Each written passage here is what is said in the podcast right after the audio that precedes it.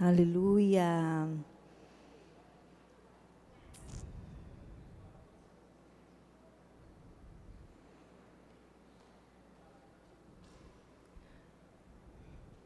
Amandinha, põe para mim aí a palavra, tá bom, meu amor?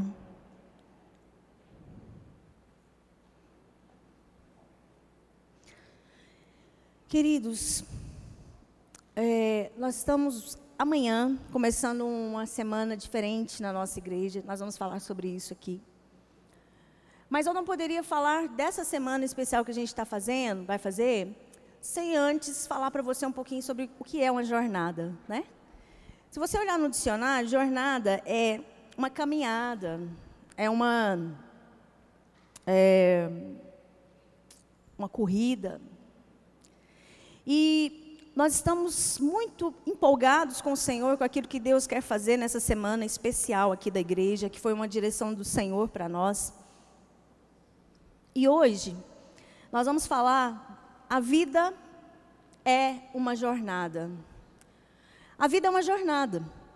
E a gente precisa entender que jornadas, para que a gente possa caminhar a jornada, a gente precisa de coragem, a gente precisa de esperança, a gente precisa de fé, a gente precisa de determinação, a gente precisa de um posicionamento em Deus. E, sabe, gente, o que, que nos levou a fazer essa série? Nós estamos vivendo um tempo de muitas crises é, em várias áreas. Crises financeiras, crise, alguns na crise financeira, outros na crise espiritual, outro na crise é, emocional, outro na crise familiar. E o que nos levou, então, a, a gente fazer uma semana, no qual nós estamos chamando de Semana da Jornada, é que nós sabemos que nós precisamos, nesse tempo de desertos, de dificuldades, de lutas, de perdas, de desafios profissionais ou qualquer outro tipo de desafio, nós precisamos nos posicionar de uma forma diferenciada. E nós queremos falar de jornada no sentido de uma conexão com a eternidade. Você nunca pode esquecer que você está numa jornada que está te levando para a eternidade, Douglas. Você nunca pode esquecer disso. Você nunca pode esquecer que a sua jornada aqui na terra ela está conectada com a eternidade. E nós temos que entender que o Senhor Jesus ele disse assim, olha, vocês terão aflições. Jesus nunca prometeu para nós uma jornada sem dificuldade, sem pressão, sem aflição, sem adversidade. Pelo contrário, ele falou assim: olha, vocês terão aflições, mas tem de bom ânimo, porque eu venci o mundo. Ele já avisou para a gente e, e, disse mais: tem de bom ânimo. Ele deu para nós a receita. Ele falou assim: ó, tenham ânimo. E a gente precisa de ânimo, gente. E esse ânimo, ele está muito mais relacionado com a sua posição do que com qualquer coisa de fora, exterior. E o Senhor, ele pode nos ajudar a perseverar nessa jornada da vida. Ele quer nos ajudar. E é propósito dele que a gente saia bem nessa jornada. Deixa eu só abrir aqui a, a, a mensagem aqui no meu celular. E uma vida, quando você entende que a sua vida é uma jornada, você tem que entender, passo por isso, isso. A vida como uma jornada, ela é marcada, primeiro, de desafios e oportunidades. Na vida você tem desafios e oportunidades. E na vida também você tem provações e adversidades. Mas todas as duas situações que a gente vive na vida, a gente tem que tomar alguns cuidados. Todas as duas situações, elas podem te levar para alguma coisa não boa para a sua vida. Quando você tem desafios e oportunidades, quando você está prosperando, quando você está bem, quando você está, as coisas estão acontecendo, aquele casamento que você sonhou, a, o carro novo que você comprou, a casa nova, a sua reforma da sua casa, os novos móveis, aquilo que você está conquistando, aquilo que você está crescendo, a gente precisa entender que tem um perigo. Qual que é o perigo? O perigo da perda de foco e da obstinação, de às vezes você entrar por caminhos e você ser obstinado por coisas que na verdade Deus não tem para você. Mas por outro lado, há um grande perigo nas provações e nas adversidades, que pode trazer para você desânimo e cansaço. Então você tem que entender que a jornada da vida, ela sempre vai ter essas coisas. Você vai ter oportunidades e desafios, mas você também vai ter provações e adversidades. É a vida. É a vida. Nós não estamos isentos de problemas. Quem dera nós estivéssemos isentos de problemas. Mas nós estamos na vida, na jornada da vida. Ela tem dores, ela tem alegrias, ela tem tristezas, mas ela tem vitórias, ela tem perdas. É assim a jornada da vida. E diante disso, a gente orando e buscando em Deus para a igreja, para a nossa igreja local, para essa localidade, o Senhor nos disse: olha, vamos movimentar, vocês precisam se movimentar pela jornada de vocês. Vocês precisam se movimentar pela vida de vocês. Ninguém, Jonathan, pode se movimentar por você pela Aline se não for você e a Aline se movimentar por vocês. E nós, então, o Senhor nos deu essa, essa semana especial, depois a gente vai falar com detalhes como vai funcionar. Mas, olha só, por incrível que pareça, nos momentos de prosperidade, de bênção e de oportunidade, às vezes a gente perde o foco e não era para perder. Porque no momento de prosperidade, de bênção, de vitória, era o momento que você tinha que ficar focado. Você não podia perder o foco. E aí, deixa eu, deixa eu te contar uma história. Você sabe onde foi Davi? Ele teve momentos no palácio e momentos no deserto. Mas você sabe onde foi os maiores tombos que Davi levou? Quando ele estava muito bem quando ele estava no palácio, quando ele já nem precisava ir para as guerras. Foi o que levou Davi a cair. Porque quando ele estava nos desertos, ele estava lá nas lutas e era o tempo inteiro falando salmos e cantando e falando com Deus e adorando e bendizendo. Mas quando ele virou rei, quando as batalhas importantes para ele cessaram, foi o momento que Davi caiu no palácio. Ele não caiu no deserto, ele caiu quando ele estava muito bem. E aí, se você olhar a história de Davi, você vai ver que as piores escolhas dele foi quando ele estava já no seu reinado, reinando. E aí, então, é que a gente precisa entender que a nossa jornada, ela está totalmente conectada com a eternidade.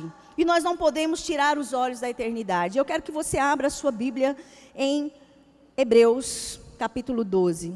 Abra lá. Hebreus, capítulo 12.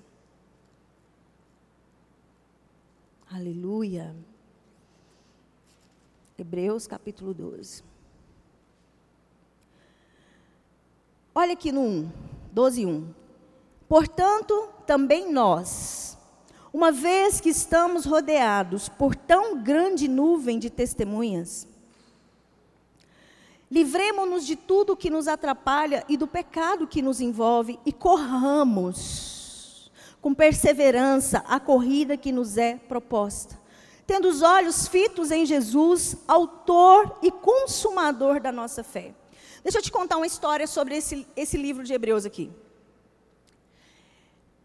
O autor de Hebreus, ele estava escrevendo, por quê? Porque ele estava escrevendo para uma igreja, para uns irmãos que eram judeus, convertidos ao cristianismo, que estavam sendo muito perseguidos, tanto por, pelo Império Romano, como pelos outros judeus. O contexto do livro de Hebreus é esse. Ele estava escrevendo para um povo que estava sendo perseguido, que era judeu, mas que tinha convertido, tinha aceitado Jesus, tinha deixado as normas do, do judaísmo. E ele estava dizendo o seguinte: olha, gente, deixa eu falar para vocês. Vocês não podem voltar para as velhas práticas do judaísmo. Vocês foram libertos, vocês têm Jesus agora, vocês não precisam desanimar. E aí ele vem e usa essa linguagem da corrida, da jornada, e ele fala: olha, por isso vocês estão rodeados de muitas testemunhas. Livrem-se de tudo aquilo que atrapalha vocês na sua jornada e do pecado que nos envolve. E corra com perseverança a jornada que te está proposta. Quando ele fala sobre isso, sobre a nuvem de testemunhas, que nuvem de testemunhas é essa? Quem são esses? Que é uma nuvem de testemunhas, muitas testemunhas. Quem são esses? Volta um pouquinho no 1, Amanda. Portanto, também nós, uma vez que estamos rodeados por tão grande nuvem de testemunhas, livremos-nos de tudo que nos atrapalhe do pecado que nos envolve e corramos com perseverança a carreira que nos está proposta. A nuvem de testemunhas está em Hebreus 11. São aqueles heróis da fé. Vamos ler um pouquinho lá no Hebreus 11? Passa o próximo slide aí para mim. Hebreus 11.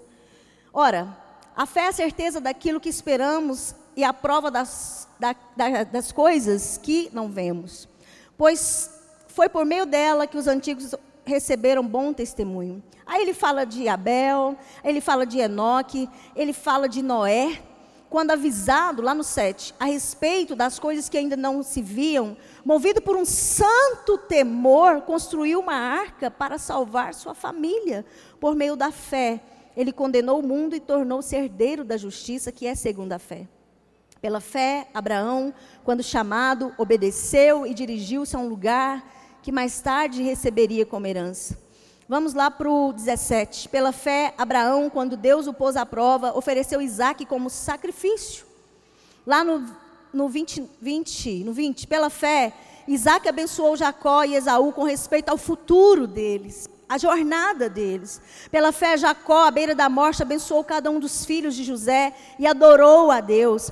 Pela fé, José, no fim da vida, no fim da jornada, fez menção do êxodo dos israelitas do Egito e deu instruções acerca de seus próprios ossos.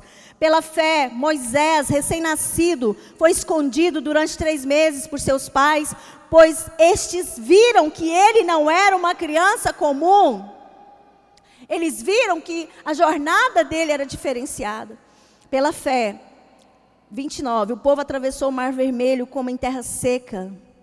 Mas quando os egípcios tentaram fazê-lo, morreram afogados. Pela fé, caíram os muros de Jericó. Aí o autor de Hebreus fala disso até lá no final do capítulo 11 e vem. Portanto, portanto, também nós aqui desse tempo que eu estou escrevendo para vocês, que aqueles que irão ler, vocês, aí ele fala, portanto, nós que estamos nesse tempo, vocês, judeus convertidos ao cristianismo, portanto, também vocês que estão rodeados por todos esses que eu falei no capítulo 11. Sabe o que vocês precisam fazer? Livrar-se de tudo aquilo que te atrapalha, do pecado que te envolve e correr a sua jornada. E aí ele vem e fala: no 11, 16. Olha o que, que ele fala no 11, 16. Ele fala assim: é, Todos esses, em vez disso, esperavam eles uma pátria melhor. Vamos no 13. Todos estes viveram pela fé e morreram sem receber o que tinham sido prometido. Vou te dar um parêntese aqui. Viram-no de longe e de longe o saudaram, reconhecendo que eram estrangeiros e peregrinos na terra e sabiam que estavam numa jornada. Os que assim falam mostram que estão buscando uma pátria. Se estivessem pensando naquela onde saíram, teriam oportunidade de voltar. Em vez disso, esperavam eles uma pátria melhor, uma pátria celestial.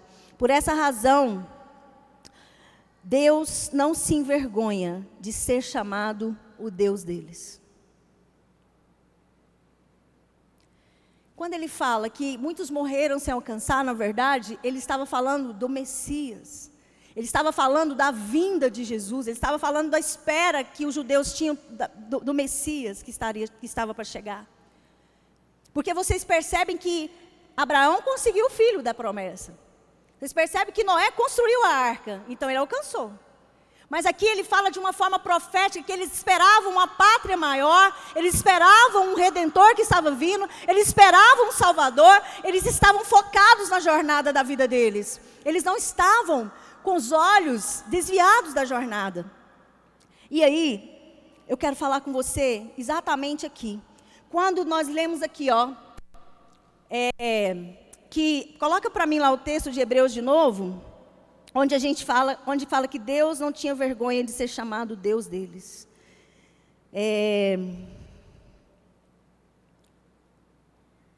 tá, acho que no 16. Isso.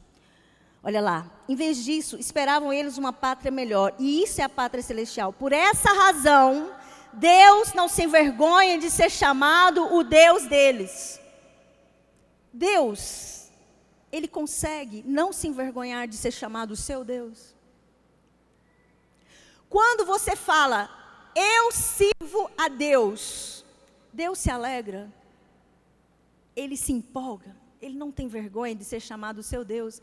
Olha que coisa forte. Na hora que eu li isso aqui, eu falei, meu Deus. Olha que coisa séria. Que o, que o autor de Hebreus escreve. Deus não se envergonha de ser chamado o Deus deles. Deus não se envergonha de ser chamado o Deus de Abraão. Deus não se envergonha de ser chamado Deus de Noé. Deus não se envergonha de ser chamado Deus de José. Deus não se envergonha de ser chamado Deus de Jacó. E aí, o que eu quero contar para vocês hoje então, é uma história. Você vai entrar comigo numa história agora. Mas esses homens, todos eles, insistiram em andar com Deus em meio às suas jornadas de crises, de desertos, de adversidades, de lutas, de vitórias, de conquistas. Quando Davi, por exemplo, né, teve os seus erros, ele insistiu em continuar andando com Deus.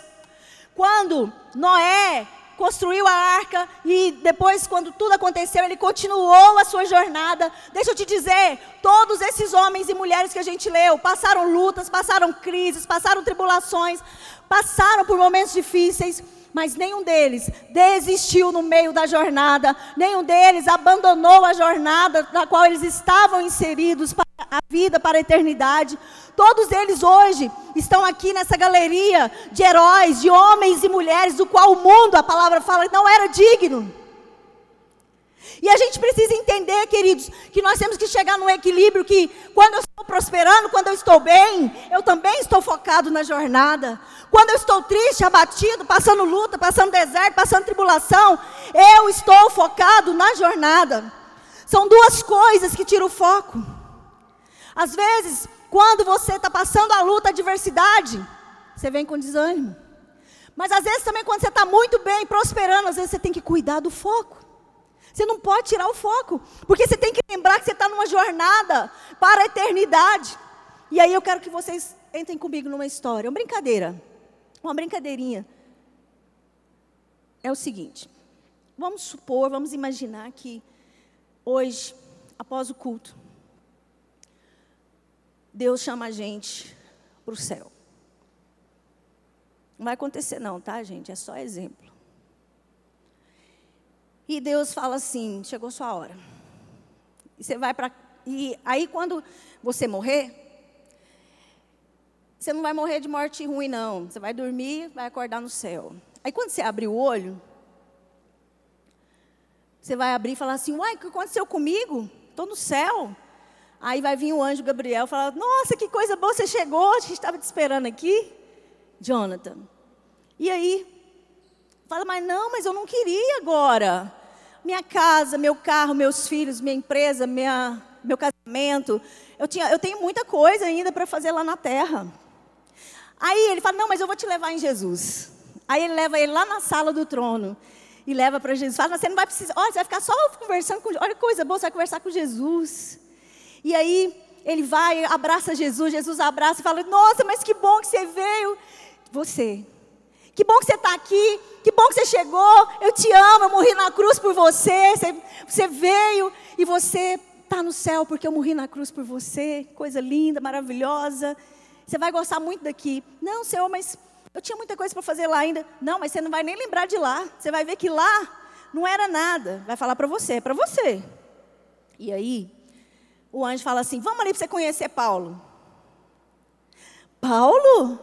Vamos. Aí o Jonathan vai lá para conhecer o Paulo. Aí o Paulo fala assim: Aí o Jonathan fala assim: Paulo, foi tudo aquilo mesmo? Cara, foi tudo aquilo mesmo. Você não desistiu na jornada? Eu não desisti. Eu fui apedrejado, eu passei naufrágio, eu fui picado por serpente, eu fui traído, eu fui é, deixado por discípulos, eu passei luta, eu passei diversidade na minha jornada, mas eu continuei a minha jornada com os olhos fitos na eternidade e no prêmio da soberana vocação. Tanto é, Jonathan, que quando eu terminei a minha carreira, eu falei: eu guardei a carreira, eu completei a carreira, guardei a fé e combati o bom combate. Aí o Jonathan, nossa, que legal. Aí o Jonathan vai ver Davi. Você tomou café com Paulo e almoçou com Davi. Davi! Abraçou Davi. Davi, mas lá na terra todo mundo fala muito bem de você. Você é o homem segundo o coração de Deus, sou. Como é que é, Davi? Me conta. Me conta como foi, o gigante. Menino de Deus, o gigante, eu olhei aquele gigante, eu estava com cinco pedras, meus irmãos mandando eu vazar de lá, meus irmãos falando que eu estava querendo aparecer. Mas eu peguei aquela pedra, com aquela funda e rodei, taquei na cabeça daquele gigante. Ele, puf, caiu de ontem. Nossa, que legal. O que mais, Davi? Menino, você não viu mais batalhas? Você leu? Não, eu li sobre as suas batalhas. Foi daquele jeito? Foi. Qual foi o momento mais difícil para você? Foi quando Saul me perseguiu e quando meu filho Absalão se virou contra mim. E aí você não parou a jornada? Não parei a jornada, eu continuei a jornada, eu continuei indo, eu continuei olhando, eu continuei indo além. Eu tive vitórias, eu tive derrotas, mas eu continuei caminhando, eu continuei olhando, eu continuei buscando a presença do meu Deus. Eu tive frustrações, eu tive situações de vergonha, mas eu continuei a minha jornada. Mas de repente, Jonathan, o Paulo chega lá no Davi junto com você e fala assim: Jonathan, que legal. Agora me conta a sua história de fé. Agora me conta o que, que você fez pelo nome do Senhor. Agora me conta os milagres que você experimentou na sua vida. Como foi a sua vida lá na terra? Me conta a sua jornada. Me conta se você teve muitos milagres. Me conta, me conta o que, que você fez pelo nome de Jesus. Me conta o que, que não te deixou parar. Me conta as frustrações que você teve, Jonathan, mas você continuou, não foi, Jonathan? Você continuou. E de repente, o anjo chega e fala assim: Jonathan, e todos nós, teve um erro no sistema do céu. Não tinha o Rogério lá. Teve um erro no sistema do céu. Você vai voltar. Você vai voltar para aquele lugar que você veio, na hora que você chegou na sua casa, você dormiu, você chegou aqui, agora você vai voltar lá para sua casa. Você vai ter uma oportunidade de fazer a sua jornada, a melhor jornada da sua vida. Você vai ter história para contar. Mas você não vai ter história para contar só da terra. Você vai ter história para contar da influência do céu na sua vida. Você vai, ser, você vai ter história para contar do que Deus fez em você. Você vai ter história para contar daquilo que você fez pelo nome do Senhor, pela eternidade. Você vai ter história para contar que você focou na sua eternidade. Queridos, nós estamos em uma jornada. Nós estamos em uma jornada. E muitas vezes, e muitos de nós, no meio desse caminho da jornada, se nós não vigiarmos, nós tiramos os olhos daquilo que o Senhor tem para nós. E aqui no texto então de Hebreus capítulo 12, a gente volta aqui para o 12, ele fala assim: portanto, Hebreus, portanto, todos nós, uma vez que estamos rodeados por tão grandes nuvens de testemunhas. Livremos-nos de tudo que nos atrapalhe, do pecado que nos envolve, e corramos com perseverança a corrida que nos está proposta, olhando para Jesus, o Autor e Consumador da nossa fé. Deixa eu contar para vocês. Você sabe o que é a jornada da nossa vida hoje? Quando ele fala que existe uma nuvem de testemunhas, é como se você estivesse dentro de um estádio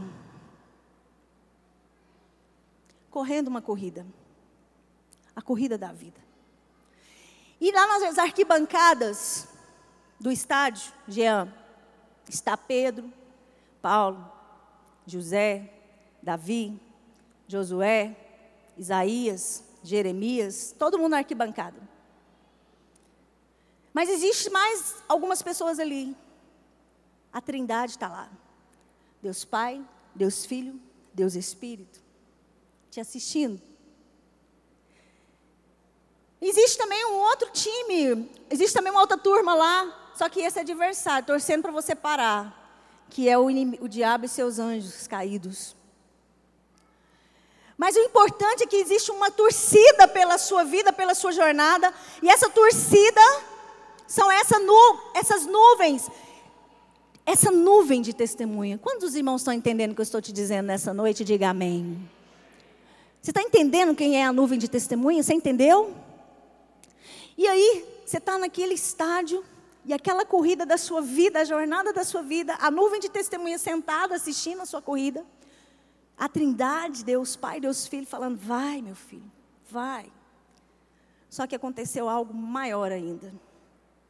Jesus, porque Deus triuno, sentado num trono dele ali, assistindo a corrida, mas Jesus pega e desce daquele trono, do camarote, e ele faz a corrida primeiro. Ele faz a corrida para você. Ele morre na cruz, ele faz a jornada dele, ele ressuscita. E aí Jesus faz toda a caminhada que você tem que fazer. Rogério, ele já sabe tudo que você está passando, tudo que você tem passado. Ele já fez a caminhada. Só que agora Jesus, ao invés de ficar no trono, ele está na linha de chegada, te esperando. E falando assim, Aline, não para. Continua. Aline, não retroceda. Éder, vem. Jesus não está lá distante, não. Ele está na linha de chegada aqui, ó. Vai, corre, continua. Eu estou te esperando. Você não pode parar. Você não pode esmorecer. Você não pode desistir. Conserta o que você precisa consertar. Alinhe o que você precisa alinhar. Você não pode parar. Porque você está na corrida para a eternidade. Você está na jornada. Você está com os olhos fitos na eternidade. Tem algo te esperando. Tem um tesouro maior na sua espera. Você está numa jornada. E aí, nós então falamos o quê? Deus, nós precisamos nos movimentar no Senhor. Nós precisamos agir. Só que dentro de tudo isso, passa próximo para mim aí, Amanda. Passa o próximo. Próximo. Isso. Só que tem um detalhe. Quando a gente está falando para vocês de jornada, e nós estamos falando que nós teremos uma semana diferente na igreja, tem duas posturas que você pode ter. Uma é o seguinte: eu tenho que fazer. Eu tenho que fazer. Vou ter que ir. Será que é mais uma invenção do bispo, mais da bispa, para nós? Você tem que discernir aqui o que devemos fazer para o que desejamos fazer. Você tem que entender, ou você quer fazer e deseja fazer. Se você está nessa linha, eu tenho que fazer, eu tenho que ir, aí você está já com a visão errada da jornada. Porque não é ter que fazer, é desejar fazer, é querer, é saber que você precisa fazer. E essa semana vai ser uma semana que começa amanhã. Nós teremos cultos de amanhã até sábado. E vamos ter é, louvor, palavra e muita oração aqui, nesses seis dias. E é uma jornada. Uma jornada de oração, uma jornada, como a gente está chamando vocês para fazer, tem ônus. Tem. Você vai ter que vir mais, você vai ter que gastar mais gasolina. Você vai ter que sair, o pessoal do louvor está escalando aí para vir, vai ter que sair do trabalho, talvez vir correndo para cá. Mas tudo aquilo que você semeia para a sua vida, você colhe para a sua vida. A semana da jornada, na verdade, ela é uma semana de semeaduras, diferente de todas que você já fez, talvez. É um tempo de arrependimento, é um tempo de busca, é um tempo de choro na presença do Pai, é um tempo de clamar, é um tempo de andar aqui até furar esse piso. É um tempo de buscar a glória de Deus, a presença de Deus. Teremos seis celebrações. Você se você conseguir estar nas seis celebrações, vai ser maravilhoso. Se você não conseguir estar nas seis, tente o máximo estar nas que você der conta de estar. Porque é uma jornada. Perceba que a gente leu aqui a jornada desses homens. Quem falou para você que jornadas? A jornada da vida ela tem preço. E eu quero falar para você que tudo que você está fazendo, tudo que você ora, quando você ora, quando você declara, você está semeando para a sua vida. Eu quero dizer para você que a semana da jornada é uma semana de uma semeadura diferenciada. É uma semana onde você vai plantar sementes poderosas. É uma semana onde você vai plantar para o seu 2022, mas não para 2022 somente, mas você vai plantar para o seu futuro. Porque quando você ora, você planta para o seu futuro. Você planta para os seus filhos. É uma semana onde você tem que definir o que eu vou, eu devo fazer? Não, eu desejo fazer. Eu quero fazer. Eu estou precisando fazer. Eu necessito fazer. Há uma diferença muito grande em eu tenho que fazer para que eu preciso disso. Eu preciso disso. E aí, passa aí o próximo, Amandinha. Jornadas exigem coragem e esperança. Uma boa jornada, ela exige coragem e esperança. E diante de tudo que a gente está vivendo, passa o próximo aí. Eu quero deixar essa frase para você. Em tempo de crise, enquanto uns choram, outros vendem lenços. Quando você está passando crise, quando você está passando desertos, quando a gente está passando uma situação, como a gente está vivendo um mundo de gripe, isso e aquilo, vacina, ah, isso e aquilo, não, pode, não pode, é isso e aquilo. Deixa eu falar para vocês, sabe o que a gente precisa? A gente precisa de Deus mais que nunca. A gente precisa estar com os olhos fitos na jornada corretamente, na jornada certa, no propósito certo. A gente precisa cumprir no propósito de Deus. E aqui, essa frase eu achei ela muito forte, porque na crise, Bispo Eduardo, ou nós choramos, a gente pode chorar, mas a gente pode vender lenço.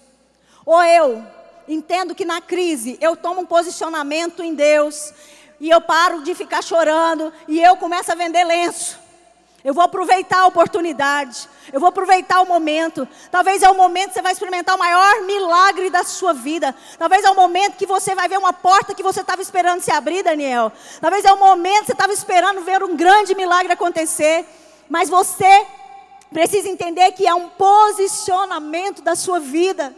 Então, queridos, amanhã nós começaremos essa jornada de oração, de adoração. E o Senhor trouxe ao nosso coração: quanto mais vocês adorarem, mais cadeias vão cair por terra. Eu estou falando para você biblicamente, eu estou falando para você baseado no que aconteceu com Paulo e Silas, eu estou falando para você baseado no que aconteceu com Saul, quando ele estava oprimido, pesado, debaixo de uma opressão maligna. Davi dedilhava a harpa e ele era liberto por causa do ambiente de louvor, de adoração que ele estava envolvido. E nós vamos fazer então esse período de oração, de adoração, de palavra, meia hora aqui, vai ser meia hora, 30, 30, 30.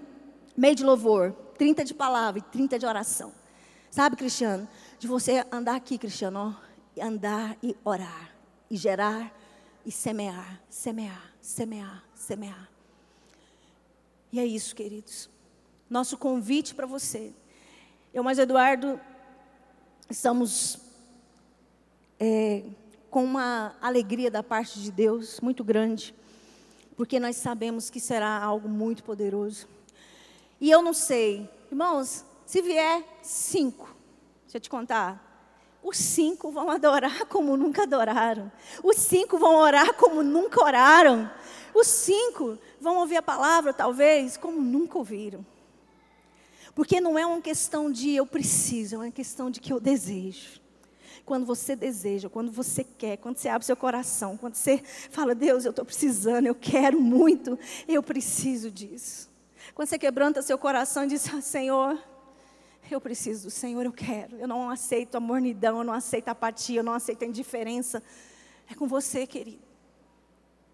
É com você. E que o Senhor possa nos abençoar nesse tempo tão especial dessa jornada. E eu quero incentivar você Passa o último, Amandinha. Não compare o capítulo, ficou embaçado, né, gente? Não compare o seu capítulo 1 com o capítulo 20 de ninguém.